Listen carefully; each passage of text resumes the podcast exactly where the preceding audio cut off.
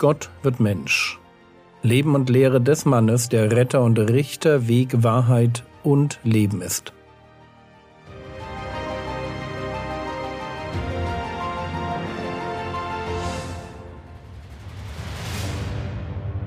Episode 281 Das Wort wird erstickt. Wir machen weiter im Sämannsgleichnis. Lukas Kapitel 8, die Verse 4 bis 7. Als sich aber eine große Volksmenge versammelte und sie aus jeder Stadt zu ihm kamen, sprach er in einem Gleichnis. Der Sämann ging hinaus, seinen Samen zu säen. Und indem er säte, fiel einiges an den Weg. Und es wurde zertreten. Und die Vögel des Himmels fraßen es auf. Und anderes fiel auf den Felsen. Und als es aufging, verdorrte es, weil es keine Feuchtigkeit hatte und anderes fiel mitten unter die Dornen. Und indem die Dornen mit aufwuchsen, erstickten sie es. Die ersten drei Beispiele, was mit dem Samen geschieht, sind alle negativ. Die Körner werden gefressen, verbrannt oder erstickt.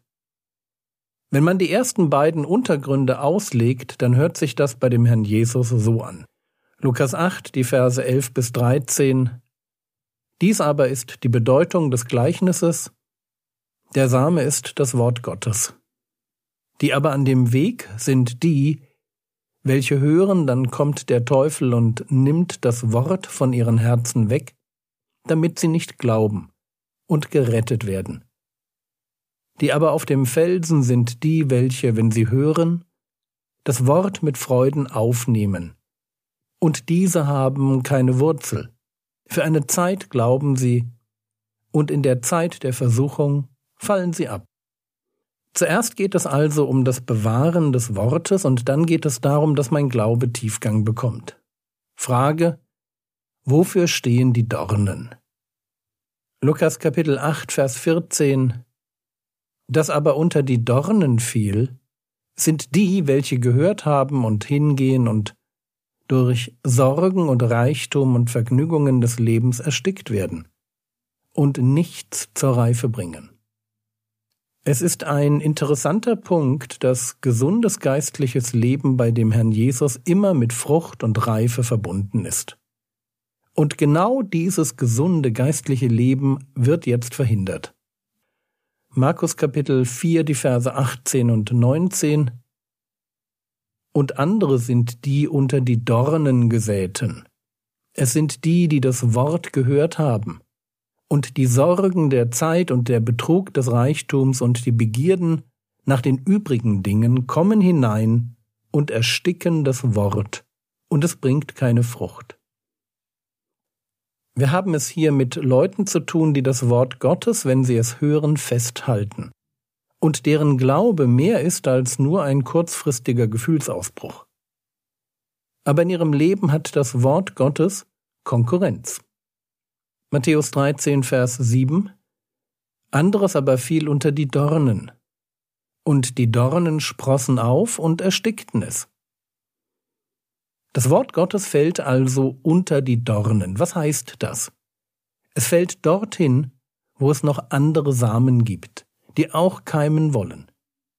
Wir haben es also mit einem Leben zu tun, das es dem Wort Gottes nicht leicht macht, Frucht zu bringen. Da sind auch noch die Dornen, die ihm die Nährstoffe und das Licht rauben.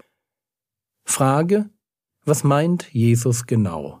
Welche Dinge haben in unserem Leben das Potenzial, die Frucht, die das Wort Gottes bringen will? Und natürlich meinen wir damit Charakterveränderung. Geistliche Frucht hat für uns als Christen ja immer damit zu tun, dass wir mehr werden wollen wie Jesus. Also, welche Dinge behindern uns auf dem Weg, Jesus ähnlicher zu werden? Lukas Kapitel 8, Vers 14 Das aber unter die Dornen fiel, sind die, welche gehört haben und hingehen und durch Sorgen und Reichtum und Vergnügungen des Lebens erstickt werden und nichts zur Reife bringen. Der Herr Jesus nennt drei Dinge. Sorgen, Reichtum und Vergnügungen des Lebens. Schauen wir uns diese drei Dinge an. Und machen wir uns dabei bewusst, worum es geht. Es geht darum, dass diese Dinge, wenn sie in unserem Leben zu viel Gewicht bekommen, dafür sorgen, dass das Wort Gottes keine Frucht bringt. Wenn sich unser Leben um die Impulse drehen soll, die der Herr Jesus durch sein Wort in unser Leben hineinbringt, dann haben wir es hier mit der Konkurrenz zu tun. Eine dreifache Konkurrenz. Punkt 1 Sorgen. Ich finde es total spannend, dass Jesus damit anfängt. Wir stehen als Christen anscheinend in der Gefahr, zu viel Energie in das Thema Sorgen zu stecken. Sorgen können ein so zentrales und überwältigendes Thema im Leben eines Christen werden, dass sie ihn davon abhalten, auf das Wort Gottes zu hören. Aber Jürgen, müssen wir uns nicht um unsere Sorgen kümmern? Antwort ja. Und zwar indem wir sie abgeben und sie, wo das möglich ist, in einem gesunden Maß durch Planung, Vorsorge und kluge Lebensentscheidungen minimieren. Aber wichtig ist vor allem, dass wir sie abgeben. Philippa Kapitel 4 Vers 6 Seid um nichts besorgt, sondern lasst in allem durch Gebet und Flehen mit Danksagung eure Anliegen vor Gott kund werden.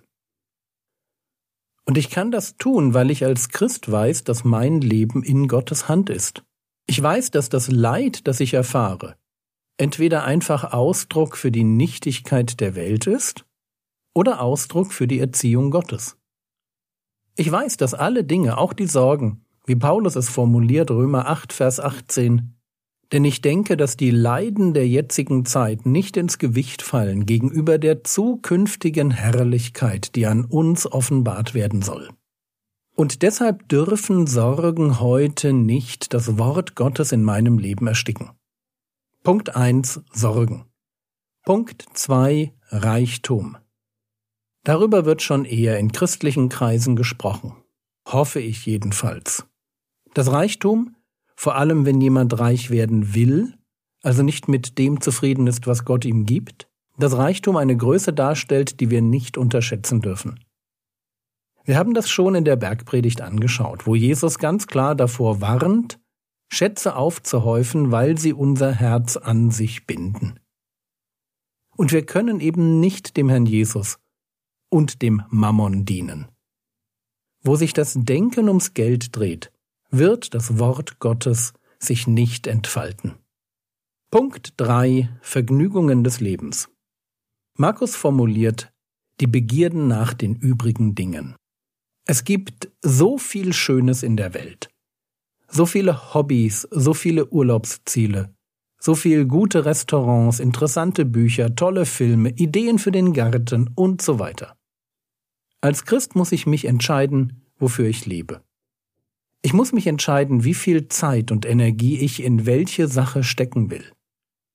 Und ich sollte mir als Teil einer Spaßgesellschaft, und genau das sind wir, ich sollte mir als Teil einer Spaßgesellschaft, die mich ablenken, die mich beschäftigen will, die es darauf anlegt, das Wachstum des Wortes Gottes in meinem Leben zu blockieren. Ich sollte als Teil einer solchen Gesellschaft alles daran setzen, um genau das zu verhindern. Und das geht nur, wenn wir in diesem Leben Verzicht üben. Ich brauche Zeit, um über Gottes Wort nachzudenken, um neue gute Gewohnheiten einzuüben, um Jesus ähnlicher zu werden, um gute Werke zu tun, um der Heiligung nachzujagen und so weiter. Und deshalb bin ich bei den Vergnügungen des Lebens zurückhaltend. So viel davon wie nötig. Ja, meine Seele braucht Ruhe und Freude. Aber eben nicht so viel wie möglich. Warum nicht? Weil es darum geht, dass Gottes Wort in meinem Leben Frucht bringt.